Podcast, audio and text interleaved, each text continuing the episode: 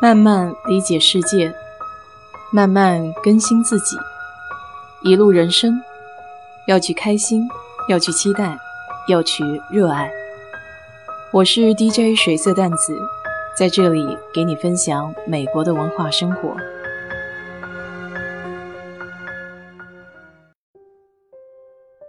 上个礼拜一周都没有做节目，有不少的听友都问我到哪里去了。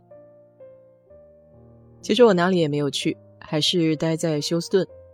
只不过上个礼拜我们欧洲那边的大老板过来到办公室，所以我就到办公室去见了一下他们。再加上中间还有两天，我们在本地还有一个会议要开，算是行业的内部交流会，关于数据管理这一块有不同的公司，还有针对这一块做的一些软件的服务商。他们也想借助这个行业的内部会议来展销他们自己的产品。大老板过来的时候，本地的活动也会变得多起来，比如会组织这个大组的团建，这种一般都是为了激励员工努力工作，给的一些小奖励吧。比如他们就包了一个公司附近的酒吧。下午从一点钟到四点钟的样子，每个人都有免费的两张饮料券，还可以随便点上面的小吃。不过美国人的小吃无外乎就那么几种，比如鸡翅膀啊、炸鸡块，还有一些墨西哥的小卷饼。这里鸡尾酒的名称比较多，我一般呢都会非常简单，就跟服务员说。给我来一点偏甜的就好了。不少鸡尾酒，比如说像 Margarita，对我来说就稍微偏酸了一些。老美是比较喜欢吃偏酸的东西的，比如那些柠檬派啊，还有最著名的 Lemonade。这次团建距离上一次团建也已经过了有大半年了，所以同事之间见面还是非常高兴的。虽然说不一定大家都想回办公室办公，但是见到自己组里面的人，那感觉还是很不一样。有些人在家变胖了一些，有些人还保持原样，几乎没怎么变。最有意思要数组里几个男生的头发了，从半长到长到很长，一字排开，能成一个序列。这也是因为疫情，大家都不怎么去剪头发。这几个男生全都扎起了马尾辫，从后面看的时候还真有点意思。团建的时候一般都会有一些小游戏，这里团建的点子都是由组里面的年轻人想的。第一个游戏是四个人组成一个小队，其中有一个人需要把眼睛蒙起来，根据其他三个人给的口述的指令。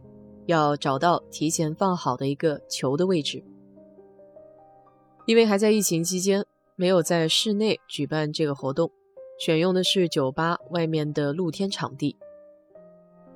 相对于室内来说，想要把一个球稳稳的放在一个位置，稍微有一些难度。所以最后我们组呢是由我握着这个球，然后其他两个人给指令来找这个球的位置。听起来虽然是非常简单的一个游戏，但你发现人一旦蒙上了眼睛以后，对方向是没有什么概念的。虽然其中一个队友一直在大喊“往前走，往前走”，但是被蒙着眼的这个同事一直是朝他的斜前方往前走的。最后虽然也拿到了球，但是相对于其他组来说的话，时间花的有点久。不过这倒是让我想起了另外一个比较有意思的游戏，叫传声筒。就是所有的人都站成一排，从第一个人开始向下一个人来传达自己想要表达的意思。经过十来个人之后，最开始说话的那个人的意思，慢慢的就被扭曲了，以至于最后一个人说的和第一个人说的意思可以是风马牛不相及。这个游戏的场景放在团队合作里面，真是无比的类似。我想可以避免这样的现象发生，可能需要第二个人重新复述一遍第一个人所讲述的意思，在当时就把它及时的纠正过来。团建当天，第二个游戏我是认为比第一个要好玩。这个游戏的英文名叫 Lost at Sea，就是说在海洋里迷失。游戏的规则也比较简单，每一个人手上都会发到一张纸。这是一张清单，总共有十五个物件，其中包括刮胡刀的镜子、大西洋的地图，还有水、巧克力等等物件。第一步就是你自己先根据这十五个物件排出一个先后的顺序。第二步就是跟团队里面的人商量讨论，小组里必须统一出一个最终的答案。